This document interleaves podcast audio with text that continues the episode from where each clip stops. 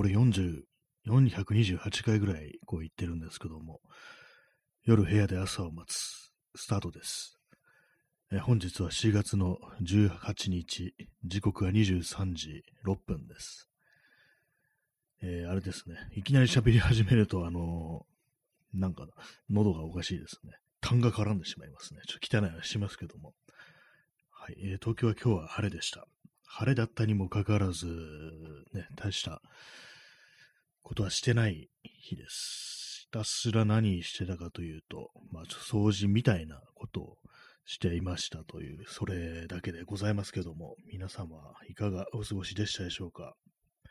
まあ、暑かったですね、今日もね。暑かったです。昨日も暑かったんですけども、今日も暑かったですね。なんかよくわかんないですね。なんか、明日から、明日、明後日とかまたなんかちょっと曇るみたいな感じで、曇るけど、あの、暑いみたいな、最悪な天気ですね、ある意味ね。まあ、最悪でもないか。日光はね、日光は日光で結構ね、あの、日焼けしたりとかで、結構ね、危ないですからね。はい。えー、今日のタイトル、雑な段ということで、まあ、要は何も思いついてないという感じです。本当になんかこう、最近喋ることがなくって、まあ、その毎日毎日ね、こんなあの、428回もやってれば、それは喋ることなくなってはね、なくなるよって感じですけども。喋ることがないときは喋ることがないというね、ことを喋ればいいんだよっていう話ありますけども、あの、ね、あの、歌のね、歌の歌詞が作れない場合は、歌詞が書けないことを歌詞にしろっていうことを、なんか誰かが言ってたような、ね、気がするんですけども、まあね、言うことがない、歌いたいことがないという、そういうことがなんか、こう、詩になってる曲っていうのはどれだけあるんでしょうか。あんまないような気がしますけどもね、そんなにない、ないですよね、正直ね。はい。えー、伊豆さんとコーヒーを飲んでます。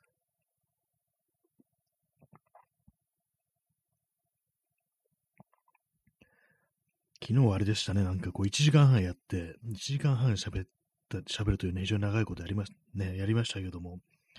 Google マップをね、こう眺めながら、それを魚になんかこう、適当にこう喋ってると、意外にこう出てくるもんだなという感じがありますね。なんていうか、こう視覚情報みたいなものと合わせてこういろいろね、こうやってると、まあそれなりになんかこう、自分の中で喋ることっていうのが出てくるんだなっていうふうに思うんですけども、まあ今日はね、今日は何だろうっていう感じですけども、あれですね、さっき、あの、ポッドキャストをなんいくつか聞いていて、で、まあ、よく、この放送でよく話してますけども、あの、藤原信也のね、このポッドキャストを聞いていました。やっぱりあの、あれですね、こういう、そういうような感じでなんか音声コンテンツとかやってる人、ね、番組、そういう中でやっぱりその、大きな事件とかがね、事故とか起きるとやっぱりこう言及することがしなく、ね、当然なんかこうね、聞いてる方としては、あのことについてどんな感じで言及するんだなみたいなことをね、こう、思うんですけども、やっぱりこの間の、元首相が、なんか、銃殺された件について、ね、こう話してましたね。で、この、銃殺されるっていうと、なんかあの、刑罰でそういう風になってるみたいですね。銃殺刑みたいなね、そんな感じになりますけども、なんていうんですかね、このこういう時どういう言い方が正しいのかなっていうね、なんか暗殺という、暗殺っていうとね、なんかこう、違うような気がするというか、何なんですかね、これはね。まあ、銃殺ですよね。銃殺じゃない、あの、ね、射殺ですよね。射殺された、元首相が射殺されたっていうと、なんか結構ね、言葉としてはなんかかなりすごいなと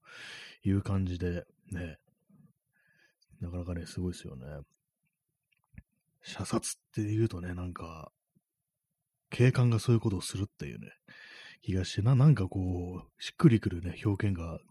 思いつかないですね。はい。そんな感じで、えー、いきなりブース、また物騒な話してますね。本当に、何かね、こう、楽しい話、面白い話というものがないのかというね、ことはね、本当実はめちゃくちゃお便りが来てて、お前いかにしろ、こんな放送しやがって、みたいなね。打つぞとかなんか、ややれてないですけども、一切そんなお便りが来てないですけども、それはすいません、今冗談ですね。そういうね、感じで、自分ではなんかもう少し面白い話しなきゃなっていうと思ってるんですけども、なかなか笑い話ってものがね、私、ないんですよね。昔もう少しあったような気がするんですけども、なんかこう、年をね、年を取るにつれて、どんどんどんどんなんかこう、笑える話というものがなくなった、そんな気がします。ね。ね、インスタントコーヒーを飲みながら、こう、ね、この夜、ね、23時過ぎにそんなものを飲んでる、飲んでるじゃないっていうね、そんな感じかもしれないですけど、毎日飲んでるもんでね、あの完全にあのカフェインがもう効かなくなってるんで、もうお茶、お茶感覚で飲んでますね。まあ、お茶も、お茶もカフェイン入ってますけどもね、お茶もお茶であのなんかこう、目が覚めるなんていうね、ことを聞きますけども、なんかあの、これあの、梶本次郎っていうね、あの昔の小説家の本で読んだんですけども、江戸時代ぐらいの、あの、川柳というかなんか、そういうね、こう、もので、あのー、なんだったかな。蒸気船っていうね、蒸気船っていうお茶があったらしいんですよ。ね、それであのー、まあ、あの、要は黒船をね、その、蒸気船、蒸気船な、黒船も蒸気船だったのかな？なんかそれに例えて、こう、あれなんですよね。ちょっと座り直します。ね、たった3杯で夜も眠れずっていうね、ちょっとあの詳しいこと忘れちゃったんで、正確なあの、そのどういう句だったか忘れちゃったんで、あの、思い出せないんですけども、まあそういうものだと。まあ、それらしいですよ。まあ、黒船にがね、こうやってきた、あたふたしてるということをなんか皮肉ったそういう歌らしいです。それをなんかこうお茶に例えてね、まずたった3杯で夜も眠れず、3杯っていうのはあの船が3隻来たということにこう、なぞらえてるわけですね。まだそういうし、ね、句があるってことは、あの、お茶っていうやつも結構ね、あの、やっぱ眠れなくなるっていうね、ことらしいですね。なんかどうしてもその目覚ましっていうとコーヒーをね、思い出すんですけども、お茶もお茶でね、なんか結構そのカフェインが効くんだなっていうね、ことはまあ思ったりするんですけども、私もお茶はあんま飲まないですね。緑茶とかはそんなに飲まないですね。あと、あれなんですよね、外出たりした時にあのペットボトルでね、なんかその水分補給で、こうなんか買いますよね。まあ、特にこの時期とか。そういう時に私、あの、水、ただの水ってものはあの買えない人間で、水なら水道で、水でいいじゃんかみたいなね、そういうことをどうしても思ってしまうんですけども、だからそういうのあって、まあ、せいぜいね、せいぜいまあ炭酸水、炭酸水とかなんですよね。本当何もないただの水ってのはまず私は買わないというね、そういうタイプの人間なんですけども、どうなんですかね、本当なんかた、まあ、水っつってもまあね、普通の水道水とは違うね、美味しい水ということなんでしょうけども、私はなんかそれにちょっと納得いかなくって、単なる水になぜこんなね、こう、割高なお金を払わねばなら,、ね、ならないんだっていう感じで、なんかちょっとね、その、フレーバーがあるやつだとか、それこそ炭酸入ってるやつだとか、そういうものをね、買うようにしてるんですけども、ね、まあでも冷えてるだけでね、冷えてるってだけで、まあ、確かに、その、金を払う価値はあるってのことかもしれないですね。私、いつもあのね、ボトルに入れた水をなんか、夏場とか飲みますけども、ぬるいですからね、本当にね、本当ぬるま湯を飲んでるような感じになりますから、やっぱりなんか冷たさっていうのは結構大きいのかもしれないですね。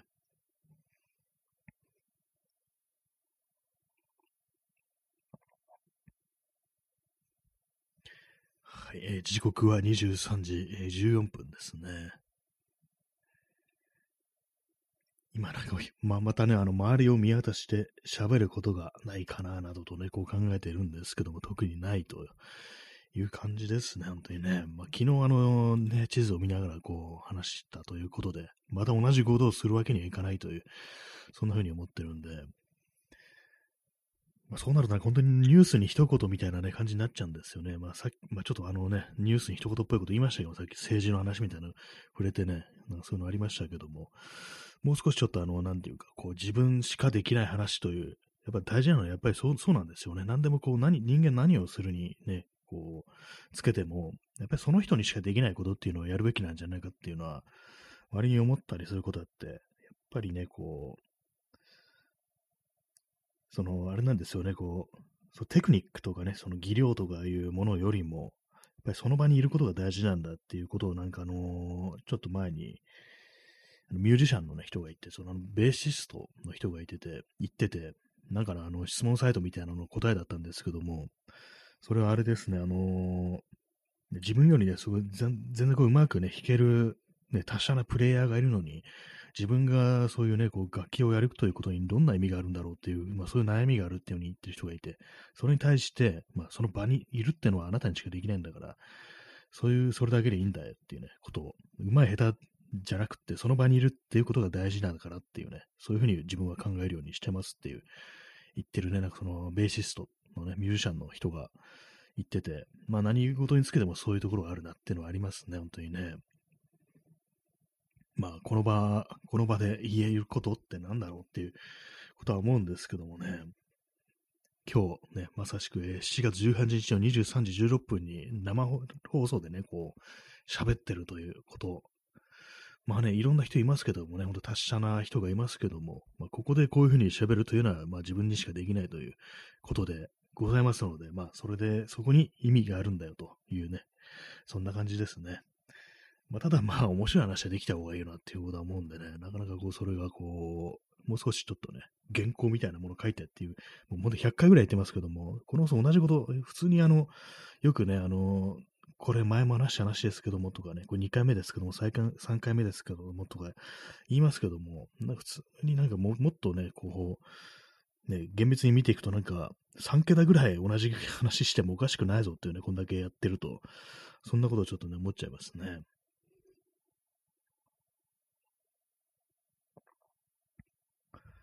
はい。まあ、そのようなね、ところなんですけども、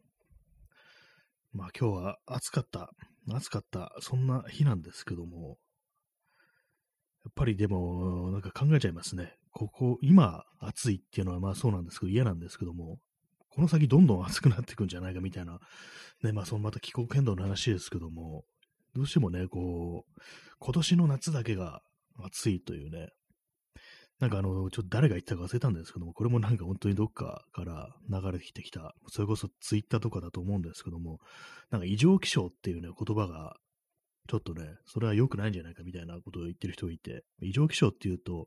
なんかね、今年この夏だけがおかしいみたいな、そういう感覚になっちゃうっていう。実際気候変動っていうのは、今後ね、これから先未来の世界がどんどんどんどんやべえぞみたいなね、変わっていってしまう。今よりなんか、どんどん暑くなってたりだとかね、こう、毎年豪雨になるだとか、まあそういう水害が出るとか、まあそういうことになるわけだから、だから異常気象という言葉の選び方自体がなんかこう、おかしいんだよっていうね、そういうことを言ってる人がいて、あ、それ確かにそうだなっていうね、異常気象っていう言葉確かに異常っていうね、言葉がね、の使い方がね、ちょっとおかしいですからね。異常じゃないんだ。これ通常、通常でこれなんだっていうね、ことですからね。ねこれ、も来年とかまた涼しくなれば、ね、こう、また異常だということも言えますけども、ずっとこれで、ね、やってきてるわけですから、毎年、毎年異常なのはね、毎回毎回ね、異常なことしたらそれが普通になるよ、通常になるよというね、話ですからね。まあ、そういうのもあったりして、こう、まあ来年とかもね、異様なのではないかとか、あとまあ今年もまたものすごい雨が降るのではないかみたいなことをね、思うと、なんかね、ちょっとね、こう、対策というかね、そういうことを考えねばならないということになりますから、本当にね。まあ、実際まあ、あ、ストロムさん、えー、テンポラリーではなく、パーマネントに異常。まあそうですね。英語にすると結構わかりやすいですね。こう一時的なものでなく、もう、ここから先はそれが状態になるというね、普通になるっていうね、永久になんかその、永久に異常なんだから、それはもうもはや異常ではないっていうね、常だよっていうね、常と書いて常だよっていうね、感じになりますけれどもね、本当にね、明日の常、なんかまあ急に思いつきましたけども、ね、思いついたというか、もうただ単にもう頭に浮かんできただけでですけども、まあそういう感じですよね、本当ね。パーマ、パーマネントに異常というね、パーマネントバケーションという映画がありましたね。あれなんか、ジム・ジャムッシュだったかな。今なんか足元になんか、さわさわっとね、何かがこう、うごめくような感じがしたんで、蚊がいるのかなと思って見たんですけども、いませんでした。たまになんかね、足に何かを感じるんですよ。さわさわっていう。何なんですかねあれ、ほこり、ほこりなのかなたまになんかもう小バエだったか、だかなんか蚊がいるのか、それともあの、雲がいるのかって感じですけども、この間あの、壁に雲を見つけました。あの、ちっちゃいね、黒いやつですね。あの、小さなね、こう、小バエだとか蚊だとかね、そういうものをなんか取ってくれるっていうね、液中ですよね。そういう人間の嫌なね、虫をなんか捕まえて食べてくれるっていうね、そういう雲なんですけども、もう久々に雲いるなと思って、まあ当然潰したりはせずね、こう、話し飼い、部屋の中で話し飼いっていう感じなんですけども、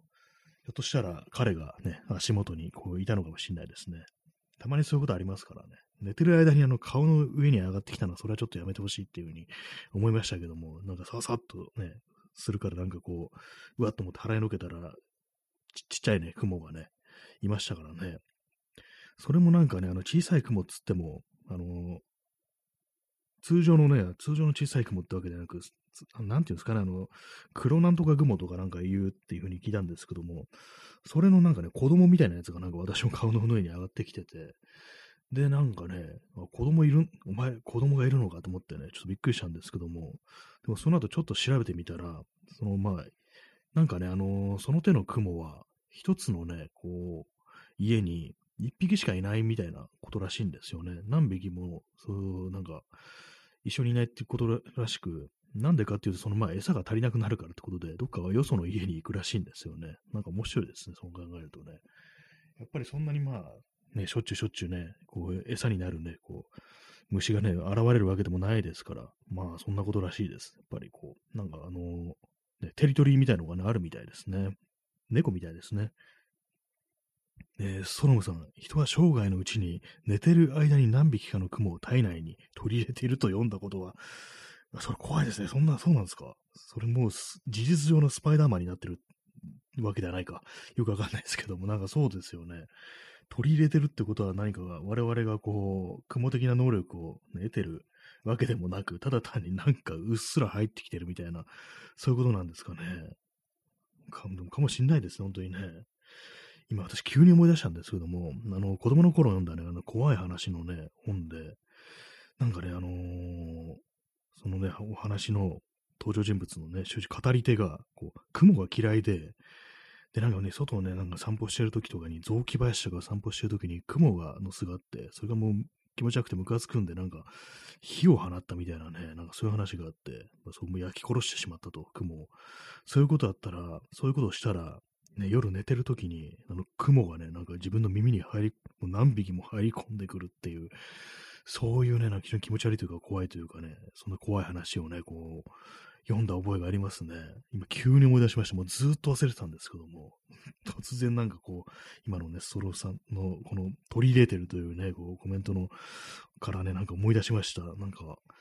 あの本何だったんだろうっていうふうに思いましたね、急にね。まあでも取り入れても本当おかしくないですね。結構その、まあ、雲じゃないですけども、外をね、あの、自転車とかで走ってたりすると、それがあの、メガネとかね、こうサングラスだとかゴーグルだとかそういうものしてないと、彼ら、あの、目にね、なんかあの、その小映え的なね、連中がなんか目に飛び込んでくることありますからね。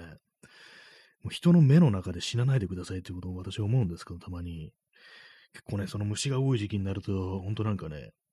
うっかりそのメガネだとかね、サングラスだとかしないで外で出るとね、ちょっと後悔することありますね。うわ、そうだ、この時期、ね、虫がブンブン飛んでるから目に飛び込んできたりするんだよな、みたいなね、ことをね、思ったりしますね。でも本当になんかこう、あれですよね。いきなりなんかこう、よくわからない、ね、自分よりね、こう、はるかに大きいね、生命体の、なんかどっか一部分に飛び込んでなんか死んでしまうみたいなね、なんかよくわからないうちに一生を終えるっていう、そういう虫という存在、一体何なのかななんていうふうに思うんですけども、まあ、雲、雲をね、雲取り入れてるんだったらなんかね、本当何かしらのね、こう能力分けてほしいですよね。糸出せるとかね、本当にね、壁に貼り付けるとかね、そんな風になれたらいいんですけども、そんなこともなくっていうね。だから悲しいね、悲しいですよね、そんな雲もね。はい、虫はね、虫は、まあ、まあ、得意じゃないですけども、まあ、雲もね、昔はね、ね、ちょっと潰しちゃったりしてたんですよ。殺しちゃったりね、殺生しちゃったりしてたんですよね。そういうのがあったんですけども、ある時期からこう、ね、耳、耳じゃないや、あの、虫をね、取ってくるというね、ことを聞いて、も完全フリーにしたというね、感じなんですけども、なかなかね、どこにいるんだかわかんないんですけども、たまに壁を張ってるんですけども、普段どこにいるんですかね。たまにあの窓際の冊子の部分に小さく小さくなんかこう、薄く雲の巣みたいのがあることあるんですけども、ああいうところにいるんですかね。なんか割となんか窓際とか目につかないところにいるのかなっていうね、そういう感じですね。えー、P さん、えー、耳から侵入する蜂蜜用ヒル。脳の闘争のための回路以外が食い荒らされるっていうね、まあ、この放送で何回から、ね、出てきてる話ですけども、これあの昔のね、あの漫画、あの戦いラーメンマンという漫画があって、これあのね、あの、筋肉マンという漫画が昔あって、まあ、今なんか続編がやってるんですよね。それのなんかスピンオフみたいなやつで、その中で登場するラーメンマンというね、キャラクターのスピンオフで、そこ、その中に出てくるブギーマンというね、まあ、敵キャラですよね。敵のね、兵士みたいなのがいるんですけども、ブギーマンっていうのは、あの、武器って書いてね、あの、ブギーマンって読ませるっていう、それどういう、どういうことだって感じですけども、な、どういうね、感じでそういうその兵士みたいなね、こう、生まれるかというと、耳からね、その蜂蜜ジオヒルというものをね、こう、入れるんですよ。滑り込ませるんですよそうするとね、あの、そのヒルが脳のその闘争本能を司る部分以外を食い荒らして、要は理性がなくなるわけですね。それ戦うためだけのね、兵士になるというね、言うことを聞くだけのね、ロボット兵士みたいになるっていうね、なんかそういうのがあってね、非常に怖いですよね。ヒルに脳を食わせるってね、ヒルって血だろっていうふうに思うんですけども、なかなかね、怖いですよね、本当にね。ブギーマンってなんだってね、まあ武器、武器マンですからね、ほんまあ武器としての機能しか持たないね、こう、人間ではなくなってしまった兵士っていうね、そういうことですよね。えー、耳かきさん30分延長チケット、ありがとうございます。本当なんか延長チケット祭りですね。最近本当に非常に嬉しいですね。本当にね。11 11枚も延長チケットっていうね、どんだけやるつもりだというね、感じになりますけども、かなり最近は延長チケット長者になっており、ね、皆様にちょっとね、お礼を申し上げたいというね、そんなところでございます。ありがとうございます。なんかあの、あれですね、この時期なんであの1時間に延長、1時間のね、放送枠になってるのかっていうふうに思うんですけども、なんかあれ、あれですよね、7月、あれかなっていうね、あの、まあ、夏休み始まるぞってあの子供たちが、そういうことなのかもしれないですね。なんか、普通だったらあの8月とかでのお盆のね、あの感じになんかそういうイベント的なことをやるのかなと思うんですけど、なぜかこう7月にね、こう延長チケットするってことは、まあその感じでこう、子供たちの夏休み合わせて、でもこ、子供ってなんかこういうラジオトークとか聞くんですかね。よくわかんないですけども、あんま温泉コンテンツとかね、私の知ってる子たちが別に温泉コンテンツ聞いてるなんて話はないですね。まあ、YouTube とかそういうのは見てるみたいですけども、全然ね、そのラジオとかそういうものを聞いてる子供ってあんまいないですよね。私もそんな子供の頃は、ね、聞きませんでしたからね。え耳かきさん、えー、戦いラーメンマンは結構残酷描写きつかったです。そうですよね。結構私もなんかね、読んだことあるんですけども、なんかおかしいですよね、あの漫画は。というかなんか、多分あの、筋肉マンの作者のゆで卵って人がなんかおかしいんだと思うんですけども、なんかあの、グロ描写が多いですよね。なんか少年漫画、あの昔ジャンプでやってたんですよね。なんかそれの割になんかグロいなっていうね。なんか普通になんかね、こう、村にね、野党、野党みたいな村が襲われて、なんかね、その清流島みたいのでね、こう、首を切り落とされるみたいな描写がなんかあったような 気がするんですね、私の読んだやつでは。まあ、全部読んだわけじゃないんですけども、なんかね、そうですね、まあ、全体的に昔の少年漫画、の残酷描写きつかったような気がしますね。私の好きなね、あのドーベルマンデガも、あれも確かジャンプだったような気がするんですけども、かなりどうかね、してますよね。え P さん、北斗の剣も含めて残酷描写の時代、まあそうなんですね。80年代っていうのは、やっぱこう、ね、残酷描写すごくあったのかもしれないですね。本当になんかあの、おかしいですよね。基本なんかあの、悪い奴がね、こう出てきて、で、まあ主人公にね、こう、ボコボコにされて、それで残酷描写っていうのはわかると思うんですけども、なんかあのー、ドーベルマンデカとかね、あの、ブラックエンジェルズだとか、まあ、北斗の剣もそうですけども、そうなんかあの、向こうのね、民、ね、市民ですよね。そういう人たちがなんかあの、殺される描写になんか妙になんか気合が入ってるみたいな、そんなのがあったりしてね、なんか北斗の剣もね、なんかグロ、かったですね。確かに私、なんかあの、なんかね、もらって全部、全巻持ってるんですよ。謎に、北斗の剣。ね最初の方からなんか結構なね、グロさでしたね、あれはね。でもなんか不思議なのは、あの、私、あの、北斗の剣って、なんかそんなにあの、その、まあ、絵柄的に、あの、グロさをね、感じなかったんですよね。なんかもっとね、他の、あんまこう、劇画調じゃないね、感じの、少年漫画っぽいね、絵の方がなんか私はなんか、ちょっと怖いっていうか、そのなんかアンバランスさみたいなやつですかね。まあ、筋肉マンみたいな絵でね、なんかそう、あれですよ、なんかグロ描写出てくるとなんか違和感があって、逆にまた怖いみたいなね、多分そういうことだと思うんですけども、結構まあ北斗の剣ってのはね、割となんか劇画調というかなんかもう書き込んであるね、作風、絵柄だったんで、だからまあ逆にそんなにこうグロ描写みたいなものが目立たなかったっていうね、そんなね気がしますね。まあね、漫画、漫画はね、まあまあね、グロいというね、ありますけども、あれですね、その、私のね、こう最近読んだ、その、最近読んだんですけども、あの、平松真二先生の、あの、ブラックエンジェルスというね、まあ、前も話しましたけども、あの、それもやっぱりその一般市民がね、こう残酷にね、殺されるというね、描写があるんですけども、そこのね、描写がね、普通ここまで書きますかねっていうね、そういう感じで、なんかとにかく気合が入ってるんですよね。私のね、その読んだね、回では、その元ね、こう、ボクサー、ボクシングでね、ものすごく強かったもう、ね、チャンピオンも、ね、目指せてたぐらいのね、非常に強いボクサーが、こう、ね、落ちぶれて、で、そこにつけ込まれて、こう、薬漬けにされされるんですよ。で、その薬で朦朧としてるところをなんかこう、洗脳するような感じで、それでこう、一般ね、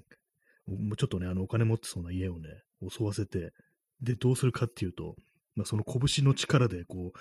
家の人全員殴り殺すっていうシーンがあるんですけども、そこがね、普通こんな、ん、書きますかねみたいなね、拳がなんか顔面にね、こう、ね、めり込んで、うぎゃーっていう風にね、言いながら、こう、壁とかね、天井に突き刺さるみたいな、ね、もう、そういうなんか凄惨な暴力描写のシーンがあって、なんか異様ななんかこう、その、なんていうんですかね、その残酷描写に対するこだわりをね、感じたんですけども、一体どのようなモチベーションでああいものがね、こう、ね、描かれたのかと思うと、不思議な気持ちになりますね。でも今もうその週刊連載っていうことで、まあ、非常に大変ですから、なんかもうちょっと異様なテンションになるのかもしれないですね。毎週毎週なんかこうバイオレンスな描写をね、どんどん書いていくと、どんどんどんどんね、なんかすごい描写をしたくしたくなっていくというか、なんか勢いがついてね、こうどんどん、か、ね、過激な描写になっていくのかもしれないですね。えー、P さん、えー、キャメルクラッチで体を真っ二つにするという描写をソフトにすると、何重にも折ってラーメンにして食べるという描写になる。あ、これ聞いたことありますね。あのー、これあの、筋肉マンですよね。筋肉マンの中に出てくる、まあ、さっき言ったあの、その、ラーメンマンというね、キャラクターも、まあ、最初はなんか非常にね、あの、残虐なね、こう、試合をするということでね、こう、そういうキャラクターなんですけども、その、キャメルグラッチっていうプロレス技があって、これあのー、相手のね、こう、うつ伏せにした相手の上にちょっと馬乗りになるような形で、で、顎のあたりにこう手をかけて、で、なんかもうぐーっと思いっきりこう反らせるわけですよ。それをあの限界までね、こう、ね、やって、その、対戦相手のね、体を真っ二つにするっていうね、どう考えてもね、やばいシーンがね、その筋肉マンのにはあるんですけども、これ私もね、読んだことありますね。それでね、そういう風になるんですけど、確かね、これアニメ版では、その描写がソフトソフトになって、これアニメの私見たことないんですけども、ね、その、ラーメンマン、ラーメンマンという名前の通り、そのね、対戦相手のね、体をね、ペタンペタンね、持っていって、最終的になんかラーメンになっちゃうっていうね、まあ、ここねていくみたいな感じなんでしょうね、多分ね。そういう描写になったらしいですね。何かで私も聞いたことあるんですけども、まあ、ソフトにしてもなんかね、最終的に食い物になるっていうね、かなり猟奇的な感じですけども、あれですよね、なんかあの、虎がなんかあの木の周りをぐるぐる回ったらバターになっちゃったっていうね、なんか、それをね、思い出させますけども、なんかね、どうかしてますね、本当80年代ってのは本当にどうかしてるなっていうふうに思うんですけども、まあね、ほんと覚醒剤とかすごい流行ってて、テレビでもなんかね、そう、衝撃映像みたいな感じで、普通になんかね、いろんな事件の、ね、それこそなんかあのか、ね、加害者の映ってる映像だとか、まあ、被害者がなんかね、こうね、泣いてるところだとかね、もう そういうようなところに突撃してってね、どうですか今の気持ちはみたいなね、そんなことが平気で行われてたというね、異様な時代だったらしいんで、まあその延長でなんかこう、漫画というものも非常に残酷な描写というものが多かったのかもしれないですね。えー、ストロムさん、えー、究極神剣。あ、まさしく究極神剣ですよね。究極神剣っていうのはあれですよね、あの、昔のね、まあ今もあるんですけども、あの、モータルコンバットっていう、これ確かアメリカ製、ね、アメリカのビデオゲームですね。いわゆる、ね、格闘ゲームっていうやつですね。こうそういう、ね、ものなんですけども、あの実写取り込みのそう結構ね、リアルなね、こう、感じの、まあ、絵じゃないんですよ。昔のね、ドット絵とかじゃなくって、そういう、なんか実写を取り込んだ感じのね、こう、絵になってるんですけども、それがなんか非常にこう残酷な描写で、ね、有名で、最後にそのね、負けた相手にとどめを刺すときになんかこう、よくわからない奥義みたいなのを出すんですけども、それがなんか究極神剣というね、なんか、私はこのね、そのモータルコンバットであんまりこう詳しくないんでね、こう、なんかそれこそ YouTube とかで見たぐらいの知識しかないんですけども、最後本当になんか相手をなんか真っ二つにするだとかね、こう上半身吹っ飛ばすとか、で血がドバーって出るみたいな、そういう描写があって、それがなんかの究極神剣というね、こう日本語訳では究極神剣というふうに呼ばれたらしいです。英語のね、オリジナルだとあの、フェイタリティっていうふうになんかね、そういうふうに言うらしいんですけども、未だにあのなんかあれですよね、シリーズ続いてて、で、ちょっと前には映画になったっていうね、浅野忠信動画が出てくるっていうね、浅野忠信がなんかずっと目が光ってるキャラの、ね、なんかすごいなんか映画だったらしいんですけども、結構面白かったらしいですね。真田広之とかもなんか確か出てたような覚えがあります。どうかしてますね、なんかね。でも割となんか私のツイッターのタイムラインではね、なんか面白い面白いっていうね、話が出てて、ね、ちょっとあの見ようかなぐらいの気持ちになったんですけど、まだね、こう未だに手は出してないですね。えー、耳かきさん、えー、ブロッケンジュニアのナチス的描写のやばさ。そうですね。かなり、もう確実にこれナチスだよね、みたいなね。そういう、あれなんですよね。なんかね、その漫画版は、アニメはよく知らないんですけど、漫画版はなんか普通になんか、額にあの、鍵十字があったような気がするんですよね。で、なんかね、ちょっとうっすら覚えてるんですけども、あの、毒ガス攻撃とかなんかしてた気がするんですよ。口からなんか毒ガス刺して、どう考えてもね、アウトですよね。毒ガスったら多分そのあれですよね。あの、強制収容所であの毒ガスでもってそのね、こう、ユダヤ人とか、まあその辺の収容者を殺してたなんていうね、ホロコーストのあれをね、こう、そのまま引いてきて、で、なんか、わざと毒ガスって、もう完全にもう、もう終わりの風景ですよね。今だったらもう絶対にこう無理という感じなんですけども、でもなんかああいう描写が修正されたという話は聞いたことがないですね。昔の漫画。昔の漫画でも、あの、こちら葛飾区亀有ね、公演前初出場では、あの、天皇陛下万歳って言って、あの、三八式歩兵銃とか、あの、旭日旗とかを焚き火にくべるっていうなんかシーンがね、こう、あったらしいんですけども、なんか今ではなくなってるらしいですね。なんかそのね、ナチ、ナチ OK でね、その天皇陛下万歳軍の描写が消されるっていうね、なんかこの国のなんか、病巣みたいなのを感じますね、なんかね。結構すごかったですね。今だったらなんか本当にこう、ね、嫌がらせとかしてくるやつもいるんだろうなっていうね、ところありますね。その作者のね、秋元治先生のところにね、恐ろしいですね、本当にね。えー、P さん、えー、ガスを吐く。アウシュビッツを彷彿とさせるという実況がついていたはず。いや、二の腕、二の腕にハーケンクロイツ。あ、そうだったんですね。あのガスをね、試合の最中にもガスをね、吐いて、確か、ラーメンマンをね、苦しませるってシーンがあるんですけども、その時はその、まあその試合ですから、プロレスっぽい試合なんですよ。そのね、そのマン、筋肉マンっていう漫画ね、超人というね、人間より非常になんかこう、強いね、まああり、なんか宇宙人だったり、まあそういうふうな、するというね、いろんなまあそういうキャラがいるんですけども、それがあのプロレスみたいな試合をするっていうね、やつなんですけども、その時には実況があるんですけども、それがあの、アウシュビッツを彷彿とさせるっていう、ね、まあアウトですね。アウト、アウトどころじゃないですね。これはちょっとって感じですけども、あと、ハーケンクルーズあったんですね。二の腕にね、鍵十字二の腕だったんですね。うん、っていう感じです。ほんとすごいですね、なんかね。えー、ストロムさん、やるにしてもまだ逆ですよね。反省がない方とある方。そうですね、確かにね、あの、ナチの方はね、本当になんかドイツという国家は、本当にまあずっと反省をし続けてるというか、あれを、そのことについて否定をし続けて、ね、ちゃんと教育をしてるという、まあそういう手でありますけども、天皇映画漫才の方反省ないですからね、普通に天皇制が続いててね、こう、ね、温存されてるってわけですから、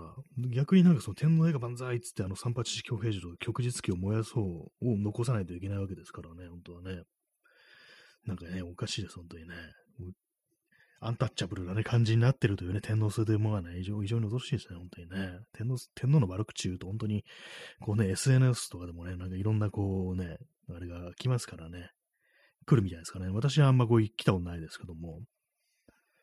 この間、あの、インスタグラムにね、あのー、まあ、皇居近くの写真をね、こうアップしたんですけども、そこにね、ちらっとね、こう、まあ、天皇制には反対だけどっていうことをなんとなく書きましたけども、特にあのね、極右が突撃してくるというね、ことはないですね。極右、右翼、保守が突撃してくるということは、まあ、今んところないですね。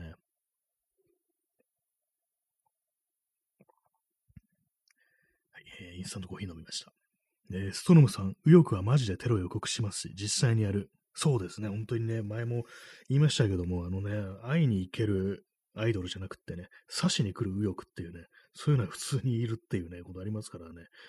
火つけたりね、ショットガンぶっ放してきたりとかのね、そういう感じの右翼ってものは本当になんか、ね、いますからね、よくなんか左翼がどうのこうのとか言いますけども、暴力革命だどうのこうのとか言われますけども、右翼の方は普通にずっとやってるんじゃねっていうね、気がしますけどもね、本当にね。実際にやる刺しに来る右翼っていうね。本当なんかあのー、なんか、全体的に本当認知が歪んでるという感じでね、なぜか右翼はそういうことをしないみたいな、なんかそんなありますけどもね、本当にね。どうかすると、こう、あれですね、こう、暴力的なこういう話が言ってしまいますけども、そうですね、あの、グロ描写という話かなんかいろいろね、昔のこう漫画のグロ描写みたいなね、そうなりますけども、あれですね、私、あのー、風の谷のナウシカのね、原作、アニメでは昔子供の頃見たことあったんですけども、大人になってからその原作をね、こう友人が貸してくれて読んだことね、あったんですけども、ちょっとびっくりしましたね。なんか手、手足がよくちぎれるっていうね、ことがなんか、ね、そういう描写があったりして、なんか原作の漫画ってこんなあの、割となんか残酷な描写あるんだと思ってね、割にびっくりしました。手足がポンポン飛んでいくというところなんか、なんか白戸三平のカムイ伝をね、ちょっとね、思い出しましたね。えー、P さん、えー、肉体言語と言い換えてデモ隊襲撃して殴ってきたり、歩道橋からコンクリート片を投げつけてくる。あ、なんかそういうの聞いたことありますね。う、右翼、ね。敵対して、まあね、対抗勢力というふうに自分たちが思ってるね、こう、人気人たちの、まあ、デモ隊に対して、こう、ね、普通に暴力的にね、こう、襲撃をしてくるっていうね、コンクリート片投げつけてくるのあったみたいですね。私、後からね、そういうのあったって知ったんですけども、私の見たのでは、まあ、右翼とかそういうんじゃないんですけども、そのデモ隊がね、こう歩いてるところの、まあ、歩道、新宿だったと思うんですけども、歩道なんかね、こう、なんかもうすごいこう、怒鳴りながらね、こう歩いてるのがいて、まあ、中年男性がいて、なんかよよくあんないこと言いながら、こう、なんかその辺のね、こう、電信柱みたいのにね、こう、蹴ってたりするのって見たことありましたね。なんか多分そのデモ隊の言ってることは気に食わないってことで、なんかそんなことやってたと思うんですけども、かなりね、なんか、割になんかこういうね、平和的なデモというものにも何かしら暴力の影というものは付きまとってくるんだなっていうね、そういう収益みたいなものって本当ありそうだな、みたいなね、こと思いますね。割にね、ああいうことやってるとそういう何かね、こう、まあ、殴ってくるとまでいかなくても何かね、こう、言葉でのね、なんか言ってきたりするっていうのはまあ、あったりしますよね。私がこう見たら、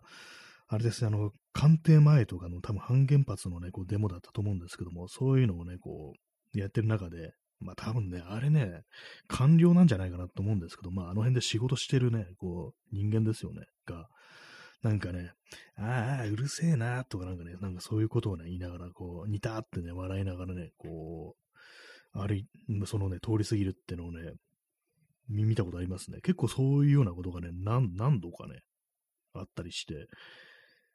まあ、勝手に私が官僚というふうに思い込んでるっていうのもありますけど、まあなんかあの辺で仕事でこう通ったりするってことは、やっぱりなんかその可能性は高いと思うんですけども、まあ政府のね、仕事してるということで、まあなんか気に食わないんだろうな、みたいなね。それがなんかニヤニヤしながらそういうふうにうるせえなとか邪魔だな、みたいなことを言うっていう、なん、なんなんですかね、あの、生きりみたいのっていうのはっていうね、結構思ったりしましたね。えー、チャンスさん、やばいぜ。ありがとうございます。やばいぜというのがあるんですね、今ね。なかなか。これは何なんですかね。黒猫みたいのと、なんかあの、ね、ぜっていうのがね、あの、世界の背に濁点がついてぜと読ませるみたいなね、なんかそういうのがなってますけど、そこにやばいぜっていうになってますけども、これなんか元ネタがあるんですかね。こう、黒猫がね、黒猫なんかよくわからないあの人間のキャラクターが、そのぜという文字でね、顔を隠してるっていうね、結構謎な感じのあのギフトですけども、ありがとうございます。やばいぜっていうね、いただきました。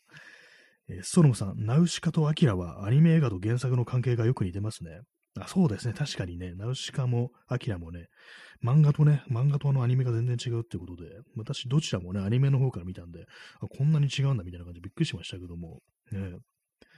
アキラもね、なかなかね、あれですよね。私この、この話何回もしてますけども、あの、アキラで一番ね、こう、インパクトあったセリフが、あの、保健室の先生に、私、子供できたみたいって言われて、へえ、今度産むとこ見せてよっていうね、いう、めちゃくちゃやばいセリフがあるんですけども、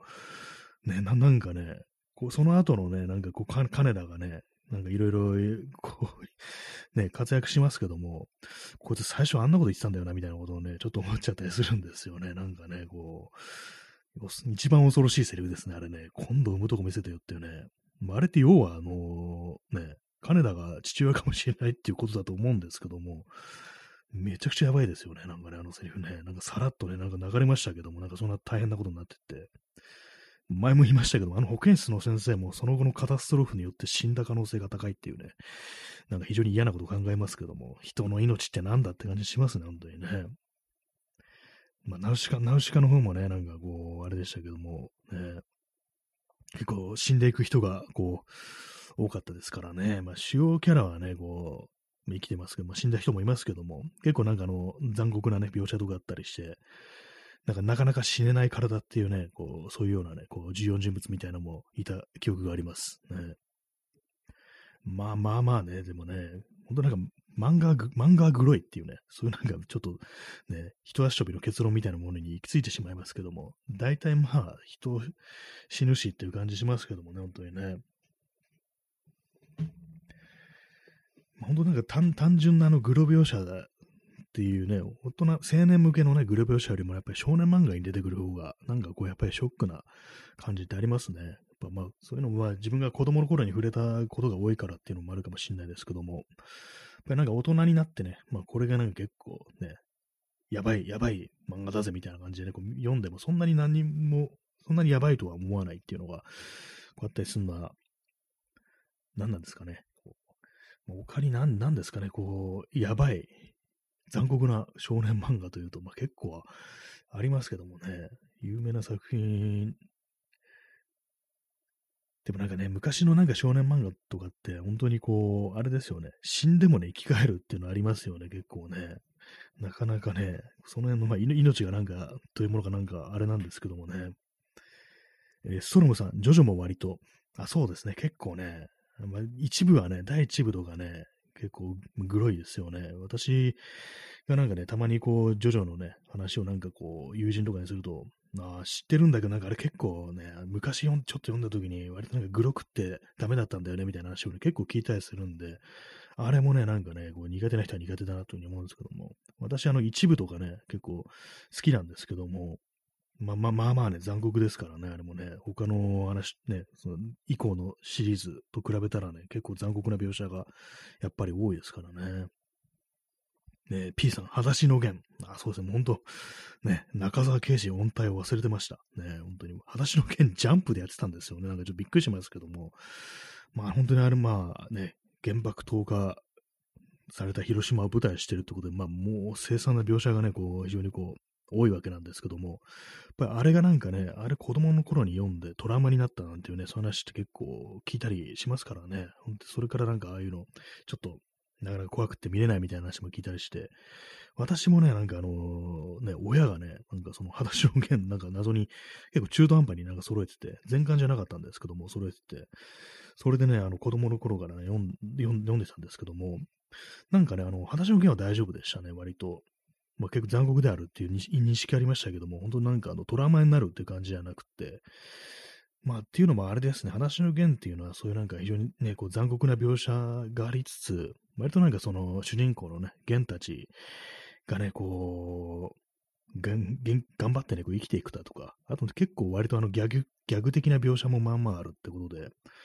結構そのなんか、割とその深刻なね、こう政治的な漫画的ななんか扱いとかね、こうされそうですけども、ちゃんとあの少年漫画してるっていうね、ところもあるんですよね。割とそういうのもあったりして、結構子供が読んでも面白いというね、のがね、ありますからね、本当にね。えー、P さん、えー、裸足の弦の残酷描写はむしろ救いとすら感じますね。ああ、そういう感じですかね、残酷描写。ね、最初の方のね、なんか本当にこう、まあ、原爆、ね、最初はあの、原爆10日前から始まるんですよね。で、途中で、2巻でね、2巻でまあ原爆が投下されるところで、まあ、非常に凄惨なね、こう、シーンがこう、あるんですけども、ね、なかなかこう、まあ、ちゃんと描いてるというね、のはありますからね、そういう実際にまあこういう風になったんだというね、下手にごまかしてないっていうのがありますからね。で、本当なんかあの、まあ、特にハリウッド映画とかだと、本当になんかこう、そういう核の描写ってものが、いい加減なんですよね。ただもうでっかい爆弾みたいな、なんかそういうのが、こうあったりしてね、なかなかこう、ちょっとそう、こう日本人としては、まあ日本人というか、まあその、ね、核兵器が実際投下された人間に生まれた人間としてはね、こう、ちょっとそれはどうなんだみたいなこと思いますね、やっぱりね。えー、P さん、えー、1巻から3巻が一番きつい。あ、そうですね。一番そういうのがね、こう出てくるというね、ところですからね、やっぱりこう、ねまあ、その後もなんか割とね、辛い体、辛いね、こう描写あるんですけども、それはなんていうか、こう、まあ、残酷描写みたいなのはそそこまでじゃないですけども、1巻から3巻はね、本当に非常にしんどいですからね、本当に。結構ね、描写がね、描写がなんと細かく書いてあって、まあ、こういう感じで苦しむんだぞっていうね、ことがね、ほんと事細かに書かれてましたからね。あれは確かに本当にまあトラウマになるっていう人も、こう、ね、いるのがわかる気がします。私がたまたまなんかこう、その、あれですかね、絵柄との食い合わせみたいな感じですかね。私との相性みたいな感じで、そこまでそのトラウマにはならなかったんですけども、まあね、聞く話、話としては本当そういうね、こう、非常に恐ろしいなという感じでね、怖いですね。まあ、核の描写ってのはね、ほんとなんかこう、いろんなね、映画動画でありますけども、昔に比べたら、ね、ちょっとまともになってるような気がしますね。ちゃんと核になってるっていう。あの、ターミネーター2で、その、核兵器、ね、核爆発のシーン、まあ、それのね、あの、実際のあれじゃなくて、あの、主人公のね、サラゴナーの、こう、がもう想像するね、シーンなんですけども、あれなんかも結構破壊的な、ね、威力みたいな、実際人体がなんか本当に一気にね、炭化してコッパみじんになるみたいな、そんな感じの描写をされてて、割となんかジェームス・ギャメロンっていうのは、割とちゃんとしてる人なのかなみたいなことを割とね、思ったりするんですけども、あの女性キャラクターのね、描き方とかもね、なんかその辺ちゃんと考えてるみたいな、そんな話を聞いたことがあったりして、ね、あんまジェームズ・ギャメロンの映画、割となんか、どれも面白いというね、まあ、印象があるんですけども、結構そうですね、なんか今思い出すと、その、主人公が女性で非常に強いみたいな、そういうのがありましたね。あの、エイリアン2だとか、もうね、そうですからね。あと、アバターなんかも、あれも主人公、まあ、異星人ですけども、女性でしたからね。まあ、そういう描写、描写がまあ、描写がなんか、核の描写が適当な映画っていうと、あの、あのシュワルツェネッカーのトゥルーライズですかね。なんかあの、あれこそでかい爆弾だったな、みたいなこと思うんですけども、他なんですかね？他にいろいろある、なんかあの、あったと思うんですけども、ななんだったかね？あの、ニコール・キットマンとジョージ・クルーニーの、なんかあの、映画も、にもありましたね。ちょっとタイトル忘れちゃったんですけども、あ、ストロムさん、トータルフィアーズ。あ、ありましたね。これ、ベン・アフレックでしたっけ？ベン・アフレック主役のあれ、これあれですよね。トム・クランシーのジャック・ライアンシリーズだったような気がするんですけども、あれにもありましたね。私その映画自体は見てないんですけども、なんか何かでその核の描写がちょっとぬるいみたいな話をね、こうね、聞いたことありますね。今いろんなのありますけども、ね、ま、この放送でね、よく出てくるあの、フォールアウトというね、核戦争後のアメリカを舞台にした RPG、あれにもね、じゃありましたね、核の描写は。あれはどうなんですかね。ちょうどね、あのー、そう核爆発、ギリギリでなんかそのシェルターに逃げ込むみたいなシーンがあるんですけども、うん、なんかこれ普通に被爆してそうみたいなね、なんかそんなこと思っちゃいましたね。まあでもまあまあ、マシな無理なのかなみたいなことをまあ思いますけども、ね、ぱりなんかこう、ね、90年代とか、あの辺のなんかこう、映画に出てくる核をね、扱ったこう作品とか、まあ適当っぽいですよね、本当にね、なんか。ただのでかい爆弾みたいなね、そんな感じですよね。なんかそういう映画見てると、あの、放射線とかね、そういうものに、こう、あんまり頭のね、及ばないなんか人間を作りそうな気がしますけども、ね。まあそういう私も別にそんなに核兵器に詳しいというわけではないですけども、まあなんかその、やっぱりこの裸足の弦っていうのは自分の中で結構ね、そういう大きいですね。やっぱその初めてそのね、非常にそう核兵器というやばいものがあるというのを知ったのは、やっぱその多分ね、その裸足の弦だというふうには思うんで、原爆っていうね、原爆って響きが怖いですよね。原子爆弾略して原爆っていうね、なりますけども、ぱりなんかそういうああいうものに対する恐怖っていうのは自分の中に結構深く刻ま刻み込まれてると思いますね。まあそう言いながらそういう感じでそのね、あの核戦争後の世界をね、舞台にしたね、こう、ポストアポカリプスものとかが結構好きだったりするんですけども、何なんですかね、こう、怖い、怖い半分みたいなのあるんですかね。怖いからこそ見たいみたいな、そういう気持ちがもしかしたらあるのかもしれないですね。やっぱそういうなんかこう、裸足の弦だとか、まあそういう作品から結構深く刻ま込まれたものが、なんかそういうね、思考に向かわせるのかなみたいなことをちょっと思うんですけども、まあ実際どうなのかわからないですけどもね。なんか外からなんかあのー雨っぽい音が聞こえるんですけども、もしかして雨が降っているのでしょうか。今、まね、カーテンを閉めているのでわかりませんけども。気のせいかもしれないですね。たまになんかあの飛行機のね、音とかをね、聞くと、なんか雨の音にこう、勘違いするんですよね。今日はあの残酷描写の話をしてますけども、なんか他にね、残酷描写のあるものといえば、割とね、子供の頃ね、ホラー映画がね、苦手だったんですよね。結構その、ね、あの、ゾンビものとかね、大人になってから結構ね、見るようになりましたけども、本当なんか、普通に一般のね、普通のね、こう人よりもね、苦手なタイプだったんですけども、意外に思われるかもしれないですけども、なんかね、そういう感じで、結構そういう残酷描写みたいなのを恐れるね、子供だったりして、全然こう自分から行かなかったんですけども、なんか大人になったらそういうのを払拭したいのかなのか何なのかわかんないですけども、結構ね、割に好んでね、なんか見るようになりましたね。結構ね、でも、いろんな怖さがありますけども、あの、その手のちょ、ね、ホラーっぽいね、映画で結構怖かったのが、最近というか、まあ、この10年ぐらいの作品でね、私の中で一番怖かったのってあれかなって思うんですけども、あのー、プロメテウスってよね、これエイリアンシリーズですよね。エイリアンシリーズの中で、これちょ っとネタバレになっちゃうんですけども、あの主人公がね、そのエイリアンのに寄生されて、あのエイリアンってのは腹の中に宿るんですけども、それをね、あのー、手術、ね、あのなんか、あれなんです宇宙船の中にね、手術する、全部オートでね、手術してくれるマシンがあるんですよ。それでね、外科手術で、それをなんかね、こう、取り除くっていうね、こう、シーンがあるんですけども、まあ、それ当然麻酔とかはね、打ってるんですよ。で、まあ、痛みとかないんですけども、ただ意識があるっていう状態でね、そういう主人公はそれをやるっていうのがあって、あれ怖かったですね。なんか自分の意識がある状態で腹をかっさばくっていうね、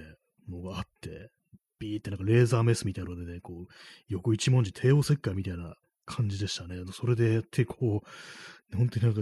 もうあれなんですよ、もう、呼吸とかがね、もう、もう、すごくあれなんですよ、上がった状態で、もう、それでも、今すぐにそのエイリアンのね、こう、子供、ね、早く外に出さなきゃっていう感じで、ね、そうやるんですけども、外科手術を。あのシーンすごく怖かったですね。しかもあれ、劇場で見てたんで、映画館で見てたんで、もうでっかいね、画面で、しかも 3D だったんですよ。それもあって多分怖かったと思うんですけども、あれがね、あの、さ最近というかもうこの10年ぐらいの、こうね、ホラー映画ではね、一番怖かったですね。でもあれ多分女の人の方が多分怖いのかなと思いますね。私男ですけども、ね。えー、ストロムさん、下腹部を切ったのにすぐ動き回れる主人公。私もそれ思いましたね、映画館でね。すめちゃくちゃ動いてんな、みたいな感じでね。いくらなんか未来、遠い未来のね、テクノロジーだとしても、切ったのにね、なんか一応なんかね、塞ぐみたいな、その、それこそレーザーみたいなやつで傷口をすぐ塞ぐみたいな感じになってましたけども、それでもね、一度切ったね、組織がなんかそんなに一瞬で再生はしないだろうっていうね、感じに思うんでね、なかなかちょっと無理があるなと思ったんですけども、あれですね、あの、たまたま今日見てたあの動画で、あの、スター・ウォーズの世界で、そういうなんかあの、怪我とかどういうふうに処置してるのかっていうなんかそういう説明してる動画があって、それはなんかあの、細胞とかをね、なんかすぐに再生する、そういうなんかこう、薬があって、それでこう、なんかね、軽症だとね、ちょっと塗ればすぐ治るみたいな感じなんですけども、深いね、重症の場合はあのカプセルみたいな、その溶液の中にこう、結構長い時間ね、入るっていう感じしなきゃいけないっていう、そういう設定らしいんですけども、そのスター・ウォーズの世界よりもね、ちょっとね、早くすぐに動けるっていう点ではね、なんかおかしかったなと思いますね。まあ、微妙な作品でしたね。ちょっとね、面白くは、面白いは面白いんですけどもね。えー、P さん、素人による手術、漂流教室。あ、そう、なんかありましたね。私、これ、あの、友人にね、借りて読んだんですけども、怖いですね、素人の手術ってね。結構、その、漂流ものとかってなんかたまにありますよね、そういうのね。自分でなんかやんない、なんとかしなきゃいけないみたいな描写っていうのは、怖いですね。確か盲腸でしたっけ？あ、ストロムさん、盲腸だ。盲腸ですね。盲腸のありましたね。確かなんかあのー、そうですね、男の子がなんかやるんですよね。めちゃくちゃ怖いですよね、本当にね。なんか、結構読んだのが前なんで詳しいこと覚えてないんですけども、やっぱり手術系はちょっと苦手ですね。なんかね、切るっていうのね、いろんな先ありますけども。自分の手で何とかするっていうやつでは、これちょっと軽めですけども、あの、ちょっと前に話したあの、トム・ハンクスのキャストアウェイっていうね、あの、漂流物の映画では、あ、なんか虫歯を引っこ抜くってのありましたね。それがあの確かの熱したね、ナイフみたいなやつで、まあ、消毒したやつですね。熱して消毒したナイフで、歯茎をね、こう切って、なんかテコの原理みたいなやつでグイッとなんかやってね、こう、パーンってなんか飛ばすみたいなね、そういうのあれありましたけども、あれもね、怖いですね。私、あの、親知らず抜いたことあるんですけども、あれをね、ちょっとね、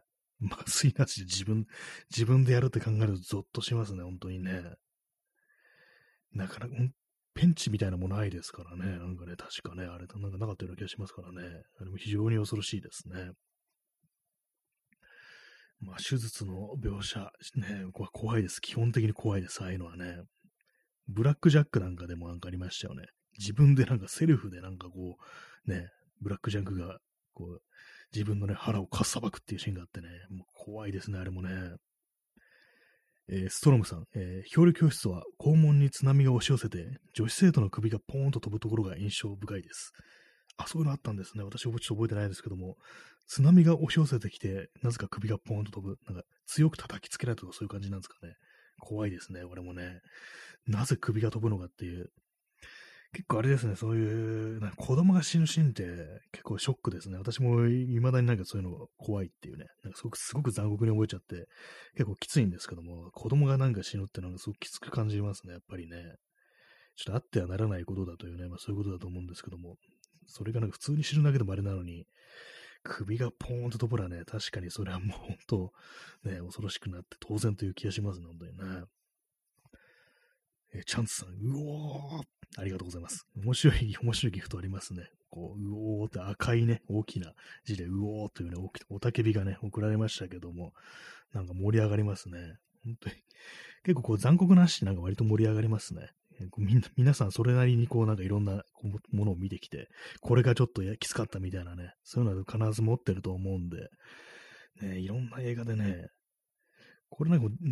明日もやってもいいような気がしてきました。こう様々な映画の残酷描写、これがやばかったみたいなね、これが自分はちょっと子供の頃とかに、本当になんかきつかったみたいなね、そういうのを話してみるのも、まあ結構ね、他にもいろいろとあると思うんでね、そういう話をしていくのもいいかもしれないですね。まあ最近あんまこう映画も見てないし、そういう残酷描写みたいなのもね、こうあんまこう、ないですけども、なかなかね、いろんなのありますよ、本当にね。今、私がふっと思い出したのが、あの、タクシードライバーっていうロバート・デ・ニーノの映画で、こうね、主人公のロバート・デ・ニーノに銃撃されて、あの、手のね、指が吹っ飛ぶっていうね、そう、そういうね、登場人物がいましたね。あれもなんか非常に、パーンってね、こう、指のね、なんか3本ぐらい一気になんかね、こう銃撃されて飛んでいくっていうね、まあそうなるんだろうなっていうね、感じしますけども、非常になんかこう、映画の中のね、こう、そういう死ぬシーン、人が死ぬシーンっていうのはなんかね、普通にパーンと撃たれて倒れるだけみたいなの多いですけども、なんか、体の一部が損壊されるっていうのは非常にね、恐ろしいですね、ああいうのはね。ま SF ホラー、SF とかね、ホラー以外でもね、普通にアクション映画とかでもね、そういうシーンが非常にこう、印象的なのはありますけども、タランティーノの映画もそうですね、あの、 From Dusk Till Dawn で、これは別に致命傷ではないですけども、あの、手のひらを打たれるっていうね、あの、それこそクエンティン・タランティーノ本人が演じてるんですけども、ね、あの、それのキャラクターが、登場人物がね、手をね、こう、銃弾が貫通する、手のひらを銃弾が貫通するっていうシーンがあって、で、それをどういうふうに処置するかというと、ダクトテープで巻くっていうのがあって、いや、こいつらおかしいな、みたいなね、こう、その、ね、主人公のね、が、こう、ジョージ・クルーニーと、タランティーノでね、あの、兄弟なんですよね。兄弟の銀行強盗でね、犯罪者なんですけども、まあ、こいつらがいかに行かれてるかというところが、そのダクトテープのシーンでわかるっていうね、タランティーノの役柄がいかに行かれたやつかっていうのがわかるっていうね、そんな感じでしたね。はい、そんなわけで、えー、ね、4月18日の放送も日付変わりましたね。お送りしてまいりましたけども、いかがでしたでしょうか？なんか残酷描写の話で盛り上がるっていうね、怖い怖い言いながら盛り上がるっていうね、感じでしたけども、なんかちょっと明日もやってもいいかなという、そんな気がしてきてるというね、話でございます。そういうわけで、えー、本日、428回目の放送でした。ね。なかなかこうあれですね。やっぱ盛り上がりますね。こう残酷な話って盛り上がっちゃうんだなっていうのを思って、なんかこうね、怖い怖い言いながらね、なんかこ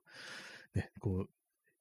あれですよね、指の隙間から見てしまうみたいな、なんかそんな感じですね。見前見前と思って見てしまうという、そんな感じですね、本当にね。はい。そんなわけで本日の放送終わりたいと思います。それでは皆様、えー、ご清聴ありがとうございました。それでは、さようなら。